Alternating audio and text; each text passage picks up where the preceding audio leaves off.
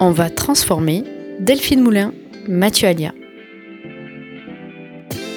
Bienvenue dans la décennie de la transformation, de la transformation même, où nous sommes tous et toutes invités à agir pour réinventer le monde de demain, à devenir les entrepreneurs, entrepreneuses, intrapreneurs, intrapreneuses, des changements qui doivent plus que jamais être faits pour éviter la catastrophe environnementale et sociétale. Le monde est une histoire de transformation. Nous ne vivons pas dans un monde fixe et immuable. Aujourd'hui, plus que jamais, nous entrons à toute vitesse dans une zone de turbulence où le dérèglement climatique engendre un dérèglement sociétal et économique global. Grâce à l'innovation, il n'y a pas un seul domaine pour lequel il n'existerait pas de solution pour transformer les produits, les services, les industries, les processus, de telle sorte qu'ils aient un impact positif pour l'environnement. Mais au fond, qu'est-ce qu'une innovation? Comment faire émerger une innovation? Comment trouver l'idée géniale? Puis, comment transformer cette idée en un projet entrepreneurial, en une start-up? Quelle structure d'accompagnement pour m'aider à me lancer dans cette aventure? Sortons de notre zone de confort ensemble et faisons du changement, de l'innovation, une nouvelle habitude. Bienvenue dans ce nouvel épisode dont va transformer.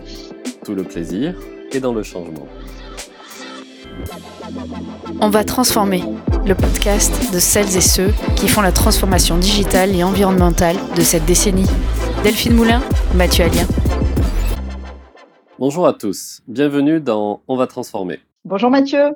Bonjour Delphine. Aujourd'hui, tu es parti à la rencontre d'un spécialiste de l'innovation et de l'entrepreneuriat. Directeur associé du Creative Destruction Lab HEC Paris, intervenant au sein de l'incubateur HEC et coach de start-up. La question de la transformation est au cœur de son quotidien en facilitant celle-ci pour justement passer de l'étape de l'innovation, produit ou technique, en succès entrepreneurial. Effectivement, nous verrons avec notre invité que les innovations sont là, nous n'en manquons pas dans beaucoup de domaines, mais là où nous pourrions mieux faire, c'est dans l'adoption de ces innovations, dans la gestion du changement induite par ces innovations, et in fine par les approches entrepreneuriales, business autour de ces innovations pour en faire de vrais success stories. Vous évoquez justement le Creative Destruction Lab HEC Paris, qui est spécialisé sur les projets autour du climat et du spatial et dont c'est justement la raison d'être de transformer des innovations en success story business, mais aussi d'autres types de structures d'accompagnement, de start-up, pour aider nos auditeurs à nous y retrouver.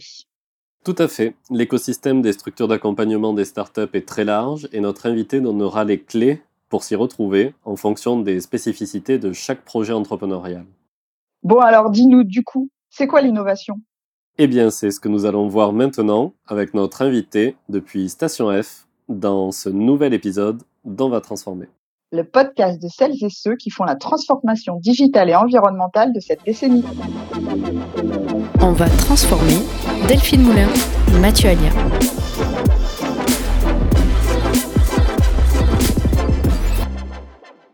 Mon invité aujourd'hui est un spécialiste de l'innovation et de l'entrepreneuriat. Il est un innovateur et facilitateur qui, à la fois, intervenant à HEC Paris sur ces thématiques d'innovation et d'entrepreneuriat, facilitateur de la collaboration au sein de l'incubateur de HEC avec la gestion transverse de la connaissance et des expertises, qui accélère les projets d'innovation, d'entrepreneuriat, il est aussi directeur associé du Creative Destruction Lab, hébergé à HEC Paris, dont notre précédent invité était mentor et qui a pour objectif de faire émerger de nouvelles innovations de rupture au service de la transformation environnementale de cette décennie, notamment via les startups de la Deep Tech.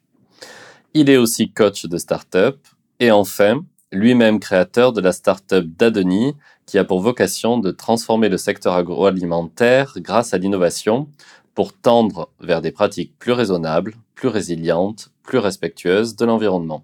Notre invité a démarré ses études dans le domaine de l'ingénierie et des sciences des matériaux avant de passer ensuite en cuisine, une de ses passions qui lui permettra notamment de travailler pour Thierry Marx, évidemment dans le domaine de l'innovation et de la recherche culinaire. Avis aux fins gourmets.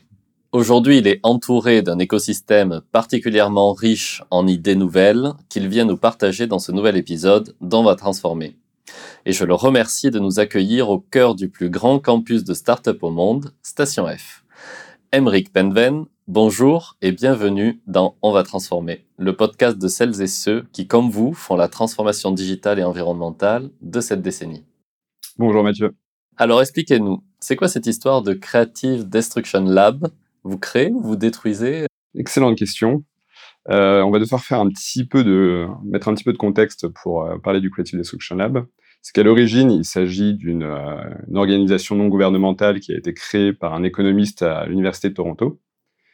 Et le constat qu'a fait ce chercheur, c'est de réaliser que partout dans le monde, on avait des pôles d'innovation, des pôles de recherche qui étaient capables de créer énormément d'innovation, énormément de nouvelles technologies, mais que étrangement, il y avait des gros décalages entre le succès entrepreneurial de ces différents pôles et les, les pôles les plus connus euh, au, monde, comme la Silicon Valley. Et il s'est rendu compte que ce qui manquait, c'était donc pas la quantité d'innovation qui rentrait dans le, système, mais c'était quelque chose dans le processus qui leur permettait d'arriver à un succès et de créer des startups et des, euh, et des entreprises innovantes.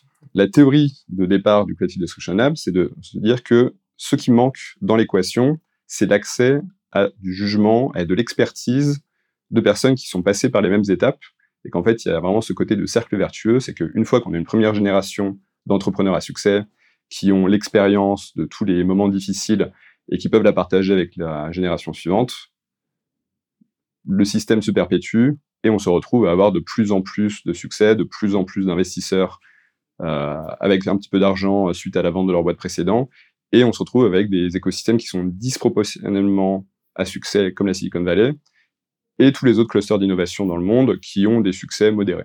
Le Creative Execution Lab, c'est une tentative d'apporter une solution à ce problème en créant des espaces dans lesquels les entrepreneurs expérimentés ou euh, des membres de l'écosystème qui ont cette expérience peuvent la partager avec des projets qui en auraient besoin et dont on pense avoir un potentiel de scale euh, et d'innovation technologique vraiment euh, conséquent. Donc ça, c'est vraiment le, le hmm. paradigme derrière le Creative Destruction Lab, c'est de se dire, il manque quelque chose, et cet ingrédient manquant, c'est l'accès à du jugement de haut niveau.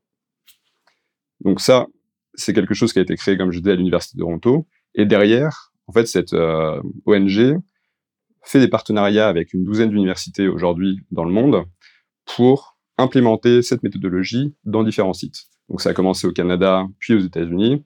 Et maintenant, ça s'est développé en Europe avec euh, bah, HEC Paris en France, l'Université d'Oxford au, euh, Royaume-Uni, et maintenant euh, ISMT à Berlin. Et donc vraiment, c'est cet étémage qui permet à la fois de bénéficier d'une méthodologie qui a vraiment été testée et éprouvée, et d'un écosystème à la fois académique, mais aussi business, dans chaque pays, lié à une, une université généralement très reconnue localement. Et donc spécifiquement euh, à HEC Paris, on s'est spécialisé sur deux thématiques, le climat et le spatial, dans lesquels on va vraiment euh, sélectionner des entrepreneurs qui ont des technologies complètement innovantes, qui sont relativement tôt dans leur développement et qui ont besoin d'avoir un, coup de boost assez conséquent. Est-ce que vous auriez quelques exemples de grandes avancées, de grandes innovations qui ont pu voir le jour grâce au Creative Destruction Lab HEC Paris? Oui, bien sûr.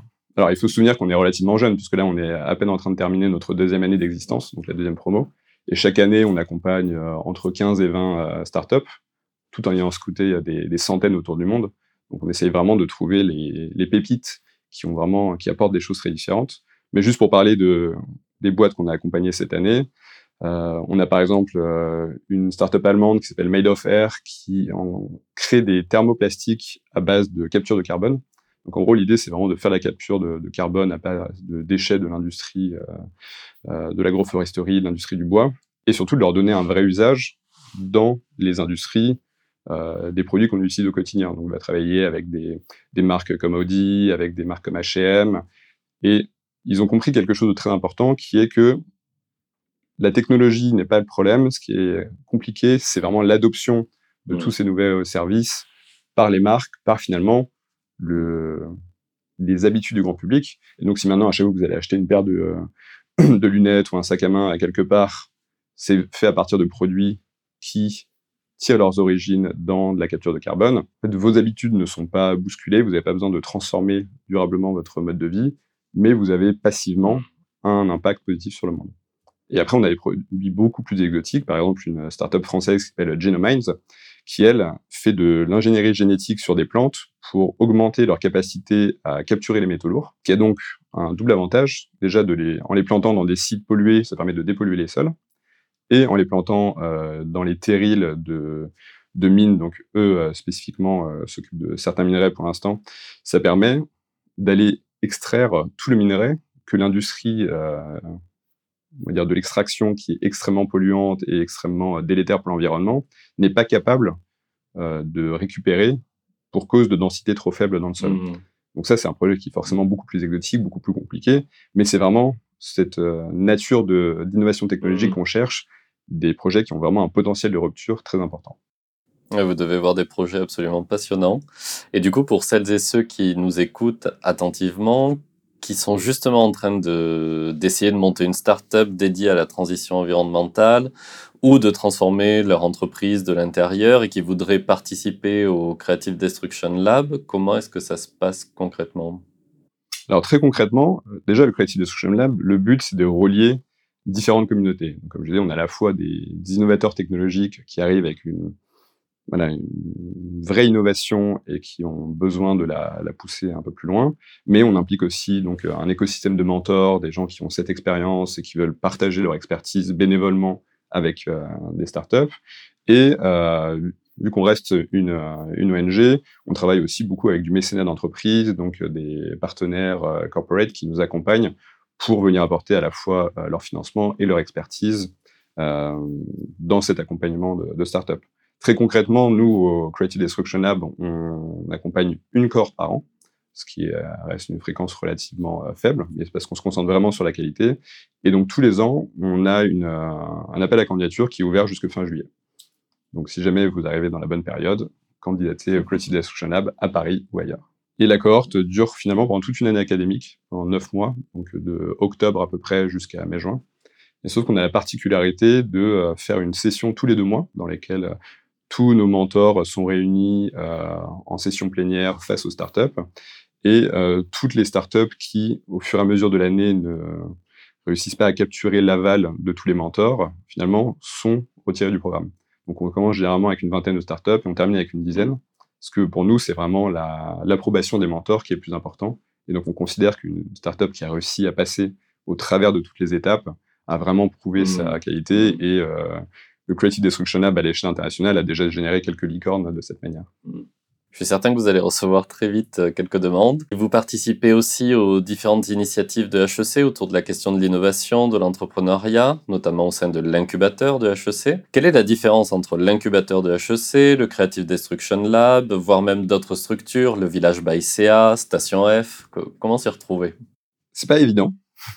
Euh, non, pour être très euh, franc, on est conscient que depuis euh, une petite dizaine d'années, euh, particulièrement en France, il y a une multiplication des structures d'accompagnement et c'est parfois un petit peu difficile de, de s'y retrouver, de comprendre vraiment qui fait quoi et qui aller voir. De manière générale, ce qui est intéressant euh, quand on cherche à rentrer dans cet écosystème, c'est de poser la question vraiment de l'intentionnalité derrière chaque programme. Parce que celle-ci peut être très différente. On a des programmes qui sont liés à des acteurs du financement, des programmes qui sont liés à des acteurs privés, à des grands groupes. Et donc finalement, en tant que startup, en tant qu'entrepreneur, peut-être retourner la question en se demandant qu'est-ce que ce programme cherche à faire euh, pour son propre bénéfice, nous aide à comprendre quelles relations on peut avoir avec eux. Et ça peut, c'est pas nécessairement à, à, viser à but négatif, mais ça permet de clarifier la relation qu'on peut avoir. Et donc, si on va travailler avec un grand groupe, ils auront probablement une intentionnalité qui est sur de l'investissement ou sur de la collaboration avec des métiers en interne. Si c'est une structure d'accompagnement qui est euh, créée par un acteur du financement, bah, ça va être très simple. Ils chercheront à investir soit en dette, soit en équité dans la, dans la structure et ils ont des perspectives qui sont plutôt financières. Si jamais c'est avec un acteur qui est plutôt une ONG, ça peut être une mission d'impact ou de, euh, on va dire, de transformation d'une industrie particulière. Donc je pense que vraiment, la première recommandation, c'est de se demander quelle est l'origine de toutes ces structures quelle est leur nature, quelle est leur intentionnalité, et derrière se demander si finalement cet objectif, cette intention correspond à ce dont mmh. nous on a besoin. Et donc, pour parler plus spécifiquement de ce qu'on fait au sein des HEC, c'est que on est conscient, nous, que euh, il va y avoir besoin de créer différentes structures en fonction des typologies d'entrepreneurs. C'est pas du tout la même chose que d'accompagner un projet étudiant qui est aux toutes premières phases de, de son idéation que d'accompagner une startup qui est presque une PME, qui a déjà quelques millions de chiffres d'affaires. Et c'est très différent d'accompagner des chercheurs qui ont développé une nouvelle technologie dans leur labo que d'accompagner des gens qui viennent d'une industrie qu'ils connaissent et qui ont senti qu'il y avait quelque chose à transformer dans l'industrie. C'est pour ça qu'au sein d'HEC Paris, il y a euh, ce qu'on appelle le Centre d'innovation d'entrepreneuriat, qui est finalement une métastructure qui rassemble tous nos programmes d'accompagnement de start-up qu'on a. Donc aujourd'hui, on en a une demi-douzaine qui sont des programmes qui sont vraiment à destination de start-up, qui ne sont pas des programmes d'enseignement qu'on a par ailleurs, mais qui sont vraiment à destination de projets existants ou d'entrepreneurs et qui vont les accompagner en fonction de leur typologie euh, et de leur modèle ou de leur particularité. Et donc, l'un des paradigmes qu'on développe au sein d'HEC Paris, c'est cette notion de parcours entrepreneurial, qu'on appelle le Entrepreneurship Path, d'être de se dire que au fur et à mesure de la vie d'un entrepreneur et de la vie d'une startup, on aura différents besoins. Et donc, c'est pas nécessairement pertinent d'avoir un seul programme qui va être capable de couvrir tous les besoins, mais plutôt de se demander à chaque grande phase de la vie d'un entrepreneur quel est le bon programme, quelles sont les bonnes ressources, et si à un moment il y a une rupture, bah, passer au programme suivant et de venir chercher des mmh. ressources de manière différente. Donc c'est pour ça qu'aujourd'hui on a tous ces programmes au sein de, du Centre d'innovation d'entrepreneuriat et que nous on découpe selon trois grands pôles. D'un côté un pôle start-up généraliste qui sont vraiment euh, la start-up telle que chacun l'imagine au quotidien un pôle dédié à tous les programmes à impact social, donc qui sont déjà euh, assez différents dans leurs besoins d'accompagnement. Ils répondent pas tout à fait aux mêmes, euh, aux mêmes règles que la startup classique.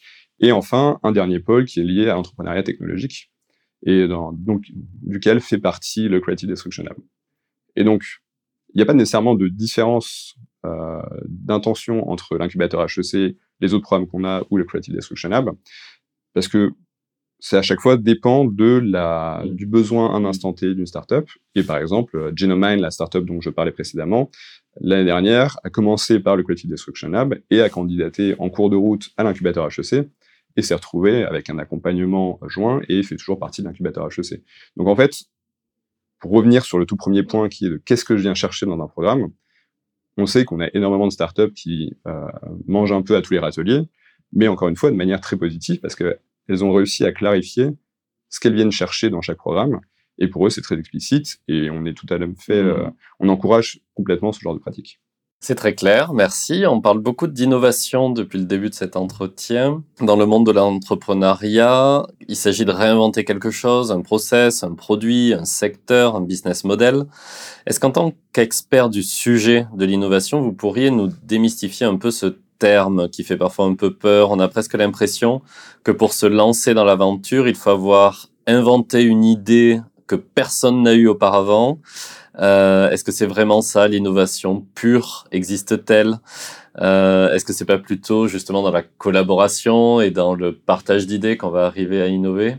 C'est vraiment euh, quelque chose qui est souvent vu comme une barrière à l'entrée, le fait de se dire je n'ai pas encore la bonne idée, je n'ai pas trouvé, je n'ai pas craqué qui me permettrait de créer ma startup et d'avoir un énorme impact sur le monde.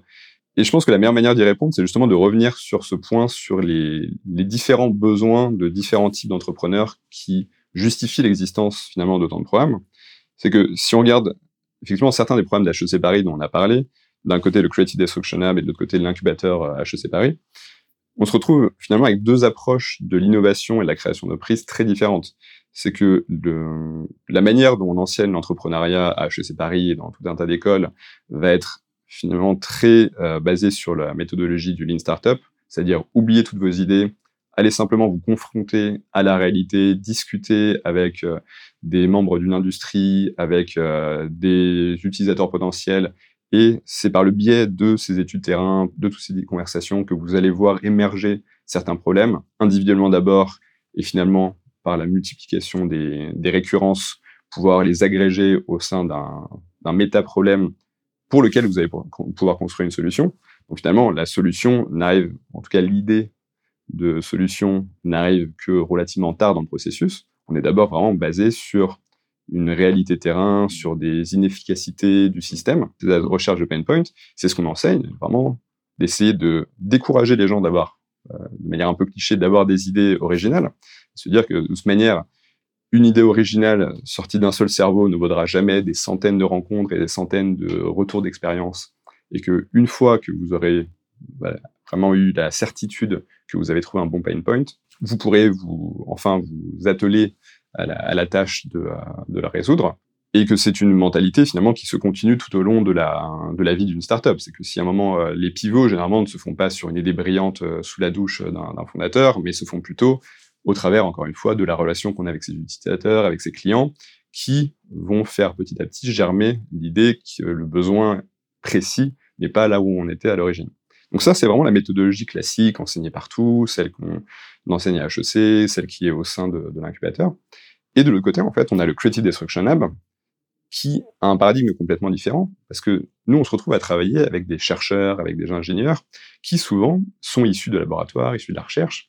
Et en fait, quand au fil de euh, plusieurs années de recherche, on a réussi à identifier une nouvelle molécule, à développer un nouvel algorithme, à développer un nouveau type de matériau, bah, le problème est complètement différent. On peut difficilement repartir du terrain et aller repartir sur la recherche, parce qu'on est très souvent sur une innovation qui a été plus ou moins sérendipitaire. Elle est arrivée peut-être pas par hasard, mais en tout cas, on sait qu'on a quelque chose qui a une particularité, qui est novateur. Et en fait, le problème à ce moment-là n'est pas de savoir quelle solution on va trouver, mais devient littéralement de trouver quel est le meilleur problème pour la solution que j'ai. Mmh. Et donc, c'est quand même un renversement du, du, paradigme de création startup. Mais si on a une nouvelle molécule qui pourrait être utilisée à la fois en pharmacie ou en food tech, c'est pas évident de savoir où l'utiliser. Si on a un nouveau matériau qui pourrait être utilisé à la fois pour de la construction d'éoliennes, pour euh, du transport ou pour de la construction, où est la, le meilleur champ d'application?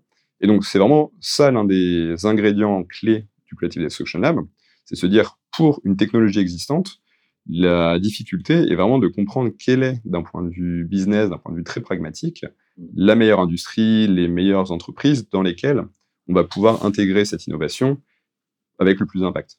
Donc finalement, la, la, réponse, elle est un peu complexe, mais ça dépend. Si vous avez vraiment une expertise technologique, ingénierique, et que vous tombez sur quelque chose que vous trouvez innovant, il y a sûrement euh, un potentiel d'exploitation qui, est, qui est conséquent, mais dans ce cas-là, la question ne sera pas tout à fait la même.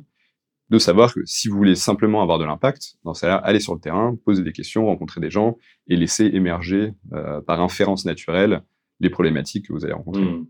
Parlant d'impact environnemental, justement, est-ce que pour vous, vous avez l'impression que nous allons assez vite pour réussir la transformation environnementale hein, de cette décennie?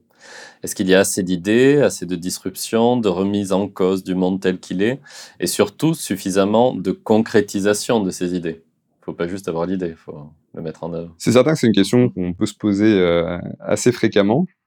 Et je pense qu'une grande complexité euh, du système aujourd'hui, je pense pas que ce soit le manque d'idées ou le manque de volonté euh, de transformation, même si bien sûr euh, c'est pas partagé par 100% euh, du grand public et qu'on peut avoir l'impression que la transformation des mentalités n'est pas assez rapide. Mais finalement, on sent quand même qu'il y a un, un, mouvement de fond, une vraie vague de transformation idéologique qui est présente. Et donc c'est pas vraiment ça, en tout cas moi personnellement, qui m'inquiète aujourd'hui. Ce que je trouve très complexe à gérer, au contraire, c'est plutôt qu'on n'a pas vraiment les moyens de faire table rase de tout ce qui existe.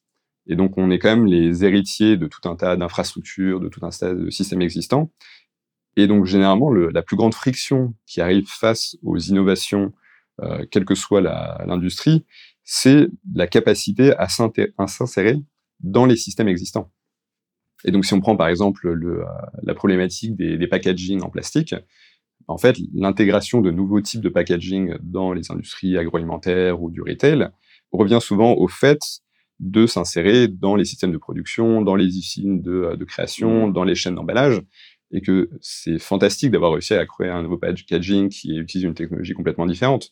Mais on est tellement lié à la quantité d'infrastructures, euh, d'usines, de logistique, etc., qui existent, que si jamais j'ai le choix entre euh, votre packaging numéro un qui est euh, parfait sous tous les points de vue, enfin, même si les panacées n'existent pas, mais on va dire qui maximise tous les critères d'excellence, euh, mais qui est impossible à insérer dans une chaîne de valeur, et un packaging qui sera à 80% de tous mes critères de performance, mais qui se retrouve à utiliser exactement les mêmes systèmes que le packaging précédent, on va dire qui se vend sous une forme de granule euh, équivalente aux granules plastiques, que je peux mettre dans mes usines d'emballage, mes usines de production, bah, le choix est fait assez rapidement. Mmh. Parce qu'on sait que c'est ça, la friction pour s'insérer dans le système, et on est quand même en train de parler de transformations qui sont massives, on est en train de transformer vraiment des, milliards, euh, enfin, la vie de milliards d'individus, des centaines de milliards de produits. Euh, on est quand même sur des échelles qui sont tellement conséquentes que repartir de zéro mm. est euh, quelque chose qui est difficilement concevable pour énormément d'industries, que ce soit la construction, le transport, l'emballage, voilà, la production alimentaire, la production non alimentaire. C'est quelque chose qui est aujourd'hui vraiment complexe. Et c'est l'une des grosses problématiques, c'est de concilier une idéologie très positive avec justement un pragmatisme et une compréhension des industries pour pouvoir s'insérer de la manière la plus naturelle possible. Les exemples euh, abondent euh, vraiment. Si jamais on regarde simplement l'industrie du, transport, extrêmement dommage, par exemple, qu'on ne mise pas plus sur le train, parce que tout ce qui est transport ferroviaire, les infrastructures sont déjà là. Dire quand les rails ont déjà été posés, ça serait absurde de vouloir créer euh, une nouvelle route, un nouvel hyperloop à côté. On a déjà créé le plus dur, les infrastructures, et donc maintenant à nous de travailler sur des infrastructures existantes.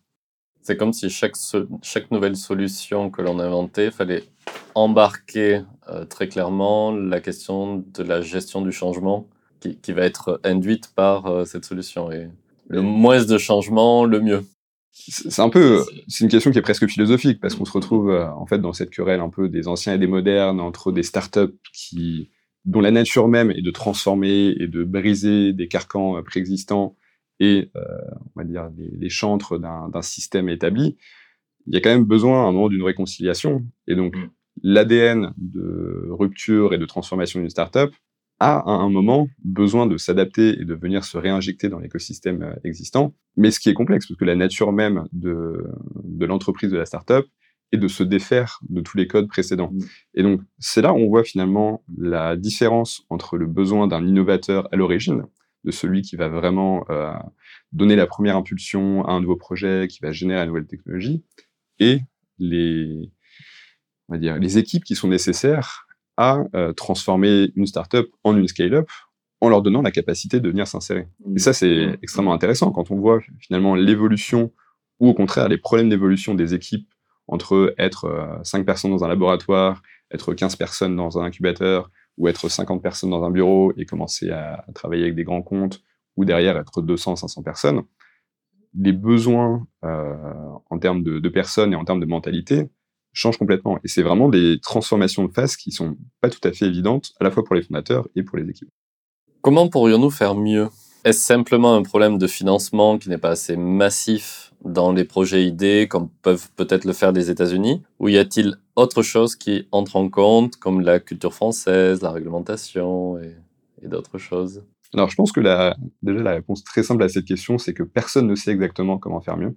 C'est pour ça d'ailleurs qu'on est quand même dans un, milieu qui est toujours en expérimentation, on est toujours vraiment en train d'essayer d'adapter les modèles, d'adapter les, les méthodes d'accompagnement pour savoir qu'est-ce qui permettrait de faire mieux? On sait qu'on voit sortir assez régulièrement les promesses de tel ou tel environnement qui serait la nouvelle Silicon Valley, parce que encore une fois, ce modèle s'est ancré dans l'imaginaire populaire et donc chacun cherche la méthode secrète qui permettrait de répliquer. Mais comme j'ai dit, au sein du Creative Destruction Lab, on pense qu'un des ingrédients nécessaires, c'est vraiment l'accès aux connaissances, à l'expérience, à l'expertise de, des entrepreneurs de la génération passée. Euh, on sait que beaucoup d'initiatives sont basées, sur l'accès au financement, d'injecter plus de financement sur euh, certains écosystèmes pour dépasser euh, voilà, certaines barrières à l'entrée. Je pense que ce qui est assez certain dans un premier lieu, c'est qu'il y a vraiment besoin d'avoir des écosystèmes avec une masse critique, d'avoir, c'est que la, dispersion finalement des talents, des initiatives est assez délétère face aux clusters qui rassemblent tout ça, parce que on se retrouve vraiment avec un, effet de, croissance exponentielle une fois qu'on a dépassé un certain, voilà, une certaine masse mmh. de projets, de financement.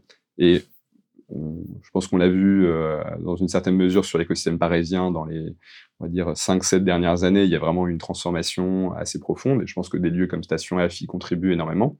Et c'était l'intention derrière Station F, c'est d'avoir vraiment un, nexus au sein duquel peuvent se réunir euh, tout un tas d'entrepreneurs, d'attirer des financements étrangers et français, d'attirer des entrepreneurs.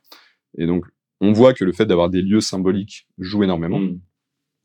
Et derrière, je pense que effectivement, pour répondre à ton point précisément sur les, particularités que nous on peut avoir en tant que Français, c'est certain que on sent des différences, encore une fois, de, paradigme par rapport à la, création de nouveaux projets, à la création de start-up, et particulièrement dans l'environnement. C'est que je pense que en tant qu'Européens et en tant que Français, on a tendance à avoir déjà une mentalité un peu plus de préservation de l'existant, euh, que ce soit dans le patrimoine culturel, le patrimoine architectural. On est nécessairement baigné dans une mentalité de presque de, conservateur de musée, de se dire que l'existant, euh, le, beau, euh, a de la valeur et doit être préservé. Et c'est quelque chose qui est une mentalité assez fondamentale dans la cause environnementale. C'est-à-dire que notre ambition n'est pas une ambition abstraite, c'est très concret, c'est de vouloir défendre la biodiversité, de vouloir défendre des, euh, des biomes dans différents, euh, différentes parties du monde, de vouloir défendre euh, voilà, la qualité de vie, la qualité de vie pour les, pour les humains, pour les animaux. Et pour ça, je pense que c'est vraiment essentiel d'avoir vraiment cette, cette mentalité de volonté de préservation. Et finalement, les Américains ne sont pas en regard par rapport à ça. La, création des parcs nationaux américains par euh, Theodore Roosevelt était basée aussi sur ce, paradigme de préservation, de se voir un peu comme un, protecteur de certaines zones. Je pense que beaucoup des, startups qui créent des projets ont la volonté de préserver euh, certaines parties de notre environnement, certaines parties de notre mode de vie, et de vouloir éviter justement certaines transformations délétères. Et je pense que vraiment, on a cette chance en Europe, à la fois d'avoir une régulation qui on va dire, ou un contexte régulatoire qui propage ce genre d'idées même de manière implicite. dire on est, on a quand même un, un carcan, un environnement euh, de protection de certaines valeurs qui est, qui est là, euh, que ce soit de manière parfaite ou imparfaite. Et derrière, on est tous vraiment des héritiers de cette, euh, de cette lignée européenne avec, on vit au quotidien, voilà, dans un passé baigné d'histoire et on, sait qu'on a une relation aux environnements autour de nous qui est beaucoup plus profonde que peuvent l'être, ça peut l'être dans certains pays. Et donc c'est quelque chose, je pense qu'il faut vraiment mettre en avant pour mettre, pour favoriser les projets euh, à vocation environnementale qui euh, qui s'alignent voilà avec un vrai désir de préserver l'environnement, de préserver la biodiversité et euh, de s'engager sur ces missions. Est-ce que pour vous, on va assez vite sur ce sujet? Est-ce que finalement, il n'y a pas une divergence entre l'urgence climatique et la vitesse à laquelle avancent les projets et la transformation environnementale? Encore une fois, je pense qu'on est dans un, un problème de, de, pragmatisme. Comme on le disait tout à l'heure, euh, on a de l'idéologie qui nous pousse à aller de plus en plus vite, et en même temps, on reste à, porter voilà, sur nos épaules tout cet héritage d'infrastructures existantes, de systèmes. De ce point de vue-là, effectivement, genre, gérer à la fois le long terme et nos ambitions de à quoi ressemblera euh, la, la, vie sur Terre en 2100 et à quoi ressemblera la vie sur Terre en 2030, c'est un grand écart qui est pas toujours évident et finalement qui est aussi assez proche de la, la gestion des problématiques environnementales à un niveau macro, donc planétaire, et à un niveau micro il y a souvent des arguments de l'autre côté de dire bah, quel est l'impact finalement de la France avec sa population euh, relativement faible et même son PIB à l'échelle internationale qui est euh, presque anecdotique euh, par rapport à des acteurs beaucoup plus grands. Mais ça ne peut pas être une excuse finalement face à l'inaction parce que on a à la fois un devoir d'agir, donc à la fois dans le court terme et dans le long terme, mais finalement un devoir de d'agir à tous les niveaux. Et je pense que c'est quelque chose qu'on retrouve assez bien dans l'approche euh, environnementale, de dire il faut à la fois faire de la mitigation et de l'adaptation au changement. C'est que on travaillait de manière collective sur la mitigation des effets climatiques. Et donc, je pense que c'est l'une des intentions qu'on va, que vont avoir énormément de projets, de contribuer collectivement à une mission globale. Mais euh, en parallèle, l'adaptation et le fait de transformer notre environnement très localement, c'est-à-dire euh, au sein des villes, euh, en France, à une échelle nationale ou à une échelle locale, comment s'assurer que notre environnement de vie soit capable de nous permettre de continuer à vivre d'une manière plutôt correcte dans un environnement qui va changer de manière assez radicale. Et ça, cette notion d'adaptation locale, c'est quelque chose qui, à la fois, est extrêmement essentiel, c'est quelque chose qui peut se faire de manière presque court-termiste. Et c'est quelque chose pour lequel nous n'avons pas besoin de la collaboration d'autres euh, pays, d'autres euh, acteurs. n'importe quelle ville peut avoir les moyens de transformer euh, son environnement, de le revégétaliser, de favoriser des, des modes de déplacement multimodaux, d'avoir des, euh, des quartiers qui favorisent euh, voilà, moins de voitures, plus de déplacements collectifs. Et tout ça, on a un certain degré d'agency qui nous permet de, gérer ces sujets tout en contribuant collectivement à des ambitions beaucoup plus, beaucoup plus grandes. Alors maintenant, concrètement, je suis auditeur du podcast, j'ai une super idée de transformation environnementale qui germe depuis un certain temps, j'en fais quoi? Je commence par quoi selon vous pour mettre un maximum de chances de mon côté pour voir un jour cette idée émerger? En service, en solution à l'échelle de la France, de l'Europe, peut-être du monde D'abord, je vous appelle, vous qui êtes, je le rappelle, coach de start-up, et après, on fait quoi? Je pense que c'est pas nécessaire de m'appeler dès le début. Enfin, avec plaisir euh, si besoin. Mais je pense que ce qui est très important, c'est comme on l'a dit, les, les, idées euh, ne sont pas censées émerger sous la douche, mais elles viennent plutôt de la rencontre avec les gens, du contact avec différentes industries, de ses expériences personnelles. Donc, à, mon sens, les, les, points de départ doivent vraiment être ce travail euh, d'exploration, ce travail vraiment de, de discussion, et essayer de comprendre à la fois comportementalement ce qui se passe, mais aussi d'un point de vue, c'est ça, des héritages d'infrastructures, du système, de comprendre finalement pourquoi les systèmes qui ont leurs limitations aujourd'hui existent tels qu'ils sont. Je pense que, de manière générale, critiquer en bloc un système sans comprendre pourquoi il a été mis de telle manière risque finalement d'apporter des, limitations lorsqu'on essaie de le transformer. Il y a vraiment euh, ce côté, euh, si le plastique a été utilisé aussi largement par euh, toute l'humanité, c'est pas nécessairement parce que il avait un désir profond d'utiliser plus de pétrole et de polluer la planète, mais qu'il se trouve que d'un point de vue physico-chimique, le plastique était un matériau extrêmement intéressant et extrêmement protéiforme. Et donc, il y a vraiment eu une certaine forme de logique à l'utiliser. Donc, on connaît les conséquences délétères, mais essayer de, de s'en passer sans comprendre quels étaient ses atouts à l'origine serait complexe. Je pense que ma première recommandation serait vraiment celle-ci, de comprendre à la fois le, les systèmes actuels et leurs origines, et de comprendre justement quels sont, encore une fois, les trous dans la raquette euh, aujourd'hui qui restent à combler, ou quels sont les espaces d'innovation. Et en ayant fait ce travail, première euh, recommandation sera vraiment de se lancer, de commencer à faire des expériences, de, tenter des choses, discuter avec des gens. Et derrière, en fait, au moment d'aller voir euh, des, coach en, en start-up ou des incubateurs, n'importe quelle structure d'accompagnement, d'avoir une idée relativement précise de ce qui vous manque aujourd'hui. Si vous n'avez pas tous les mêmes compétences, vous n'avez pas tous les mêmes, euh, les mêmes attributs, les mêmes aspects, vous n'allez pas avoir les mêmes besoins. Si vous venez d'un, d'un background qui est euh, très très basé sur la science et l'ingénierie, peut-être que l'accompagnement technique ne sera pas nécessaire, mais vous avez peut-être besoin de euh, de, de supports euh, sur le marketing, sur le business, sur la, la capacité à créer de la valeur financière avec votre projet. Si à l'inverse, vous venez d'une expertise plutôt à école de commerce, que vous avez, on va dire, une bonne maîtrise de tous ces sujets, mais que vous êtes euh, peut-être un peu moins euh, connaisseur de, certaines technologies, de euh, comment on crée l'innovation de produit véritablement, Peut-être que la solution ne sera pas un incubateur d'école de commerce, mais plutôt d'aller se pencher vers les écoles d'ingénieurs, vers des accompagnements beaucoup plus technologiques pour comprendre fondamentalement les mécanismes des nouveaux produits, des nouvelles technologies. Donc finalement, je pense que ça devient une question très personnelle de savoir finalement qui je suis, quelles sont mes capacités, qu'est-ce que j'ai envie de faire, et en fonction de ça, voir quel est mon besoin et où je vais aller chercher.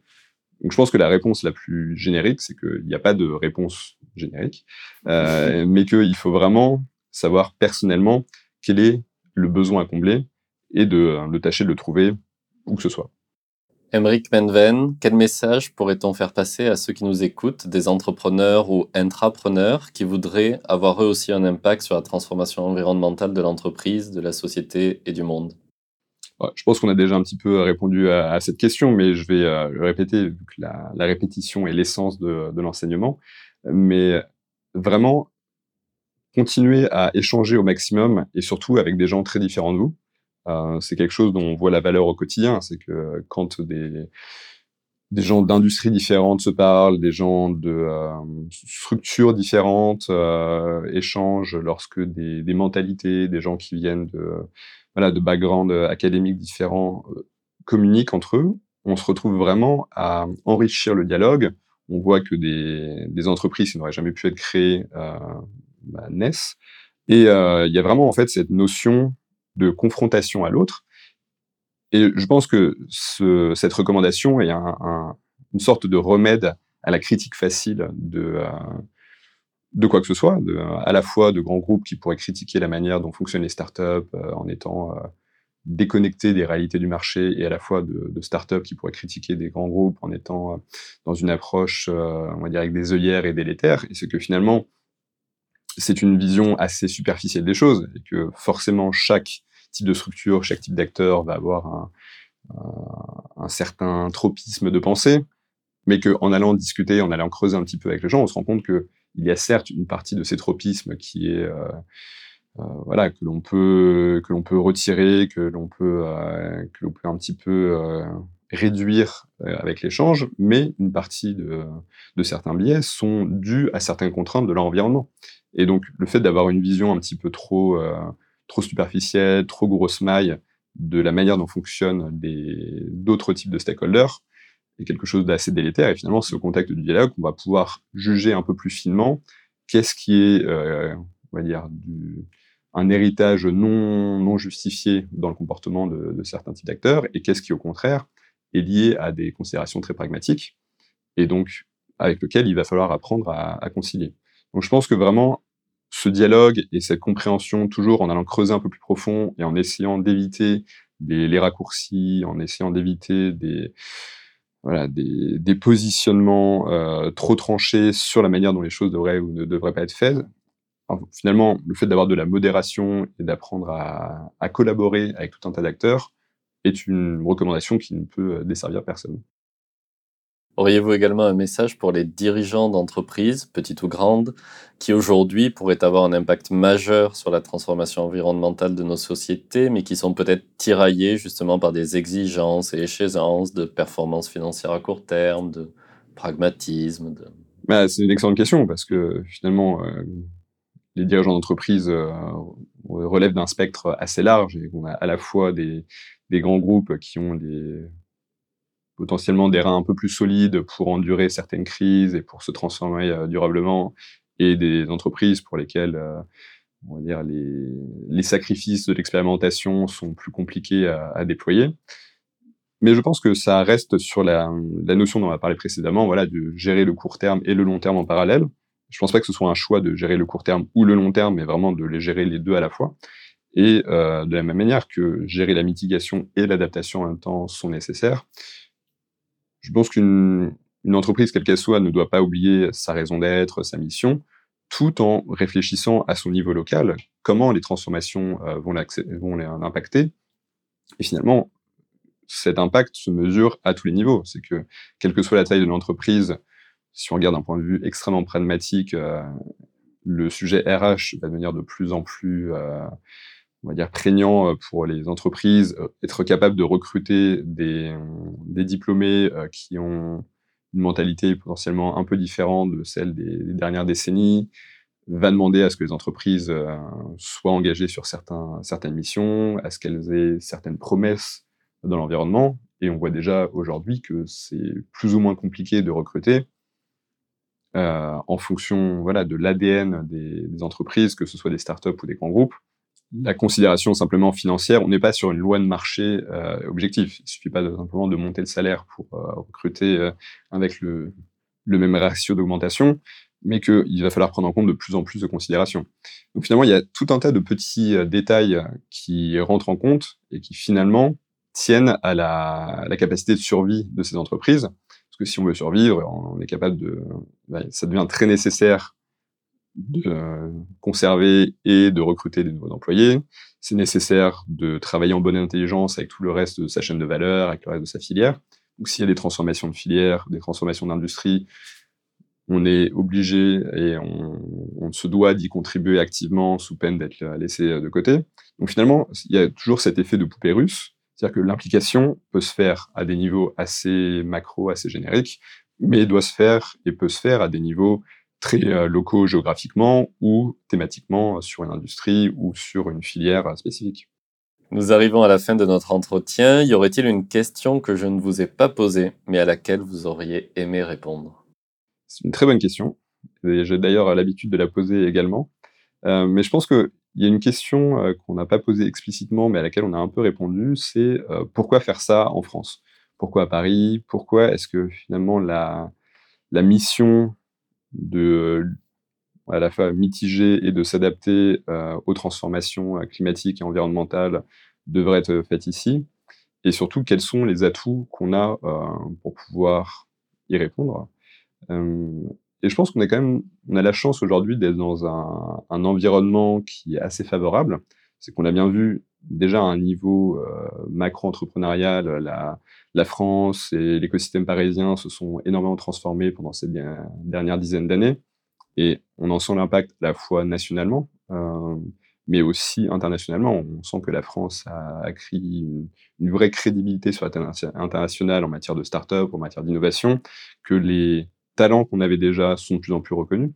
euh, c'est le même exercice que la, création des universités comme Paris-Saclay ou, euh, Paris Sciences et Lettres. Euh, et finalement, ne transforme pas le, système français, mais les met simplement en valeur sous, notre lumière à l'échelle internationale. Et que lorsqu'on fait cet exercice, le monde se rend compte que les talents français sont, sont, incroyables. Et de la même manière, je pense que ce qu'a fait Station F, c'était de cristalliser un écosystème existant il y a eu certes des, transformations un petit peu de fond, mais fondamentalement, c'est vraiment, je pense, une manière de simplement rassembler, fédérer et de mettre en avant des, voilà, des atouts qui sont déjà bien présents. donc je pense qu'aujourd'hui, on est à la fois, nous, plus conscients des atouts qu'on possède, et je pense que le monde l'est également. Et, euh, donc on a cette capacité à attirer à la fois des projets euh, environnementaux internationaux pour leur dire de venir en France, de travailler avec nos chercheurs, avec notre écosystème euh, entrepreneurial, de venir euh, avoir accès au financement qui est présent euh, en Europe, que ce soit public ou privé. Et donc, on a une capacité d'attraction sur un point très, très rationnel. On a énormément d'atouts.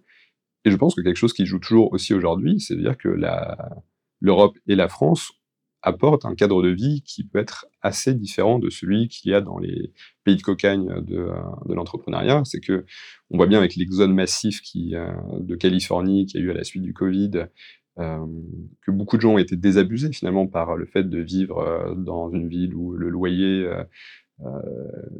a beaucoup trop de zéro euh, derrière lui et où euh, même avec un, salaire de la tech, euh, on se retrouve à vivre dans un, dans un studio, dans une caravane parce que le, on se retrouve avec une escalade démentielle de, de ces écosystèmes. Et je pense qu'aujourd'hui, on a vraiment une capacité à attirer des talents internationaux en leur promettant à la fois rationnellement un écosystème fort d'innovation, de technologie, de financement et d'accompagnement. Et derrière, en disant que si on fait tout ça, ne l'oublions pas, c'est pour préserver une qualité de vie, c'est pour préserver euh, une planète, c'est pour préserver un environnement dans lequel les humains peuvent s'épanouir. Et je pense qu'en France on est, et en Europe, on est très bien placé pour attirer des gens en leur, voilà, en leur vendant cette proposition de valeur. Dire que vous pouvez à la fois créer des projets dans un environnement qui est professionnel, mais vous pouvez avoir une vie dont, euh, dont vous avez rêvé et la vie que vous méritez. Emeric Penven, merci beaucoup pour le temps que vous nous avez accordé. Je vous souhaite de faciliter encore de très nombreux projets d'innovation. Et merci encore de nous avoir reçus ici aujourd'hui à Station F. Bah, merci beaucoup à toi Mathieu et à très bientôt. On va transformer Delphine Moulin, Mathieu Alia.